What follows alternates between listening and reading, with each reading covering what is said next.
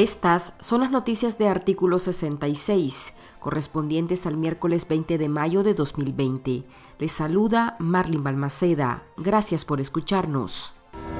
El director del Hospital Humberto Alvarado de Masaya, Leonel Jiménez, respondió a Yader Montalbán, quien lo cuestionó por el fallecimiento de su padre, que si usted mira en la constancia de defunción que su paciente murió de neumonía atípica, quiere decir que murió por el virus. Montalbán quería tener más información sobre el fallecimiento de su progenitor, Javier Antonio Montalbán Pérez, un hombre de 54 años, originario del municipio de Nindirí, que murió el miércoles 13 de mayo a causa, según el acta de defunción, de una neumonía atípica. En la grabación en poder de artículo 66, el médico señala que todas las neumonías nosotros, el Ministerio de Salud, las estamos tipificando como atípicas, porque esto es lo que provoca el virus, el COVID-19. De una neumonía atípica, el paciente se muere, por ejemplo. Si usted viene al hospital y miramos el patrón de una neumonía atípica,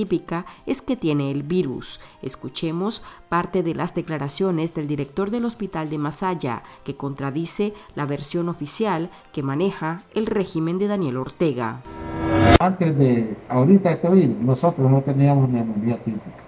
Era neumonía bacteriana, neumonía por influenza, y en la bacteriana hay un gran juego de, patología. Le explico esto porque usted me entiende, por el nivel que usted tiene. Sí en la neumonía bacteriana ahí teníamos un montón por neumococo, por estafilococo, y teníamos un montón de neumonías también provocadas por virus, es la influenza. Ahorita tenemos esto. Entonces, como son atípicas, ya está clasificado. Todo lo que es atípico, hermano, es por el virus.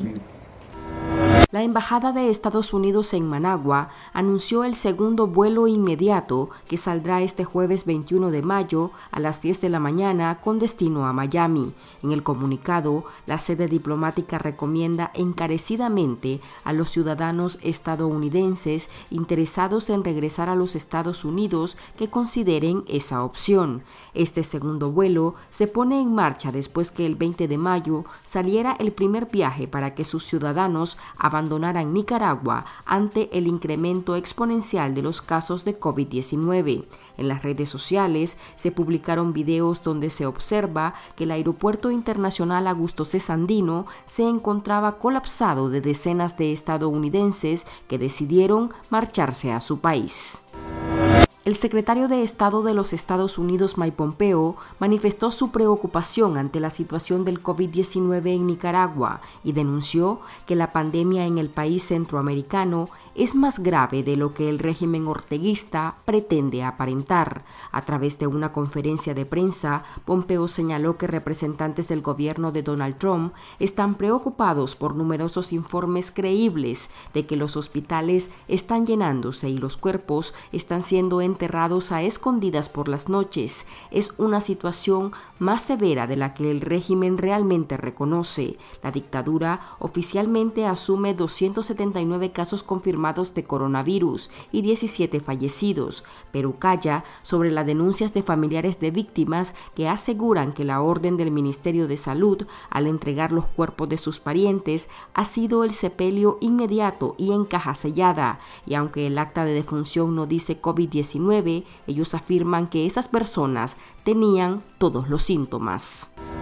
La vicedictadora de Nicaragua y vocera gubernamental Rosario Murillo, en su monólogo de este miércoles, arremetió en contra de los países que recientemente han impuesto sanciones al círculo Ortega Murillo y los tildó de ser centros imperiales que agreden a las naciones soberanas a través de medidas coercitivas. Para esta acción, esta vez la primera dama lanzó a su ministra de Salud, Marta Reyes, y a su secretario de Políticas Internacionales de la Presidencia, Polokitz, quienes en una conferencia virtual con los países no alineados hicieron un llamado a buscar alternativas urgentes para garantizar la cooperación humanitaria ante este tipo de flagelo y señaló que esas medidas, es decir, las sanciones de Estados Unidos, Canadá, la Unión Europea y Reino Unido, son prácticas que cercenan la soberanía de los pueblos, no contribuyen a que se alivie el sufrimiento y las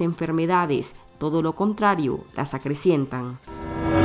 Estas han sido las noticias de Artículo 66. Para ampliar esta y otras informaciones, visite nuestro sitio web www.articulo66.com. Síganos en Facebook, Twitter e Instagram y suscríbase a nuestro canal de YouTube. Les informó Marlin Balmaceda.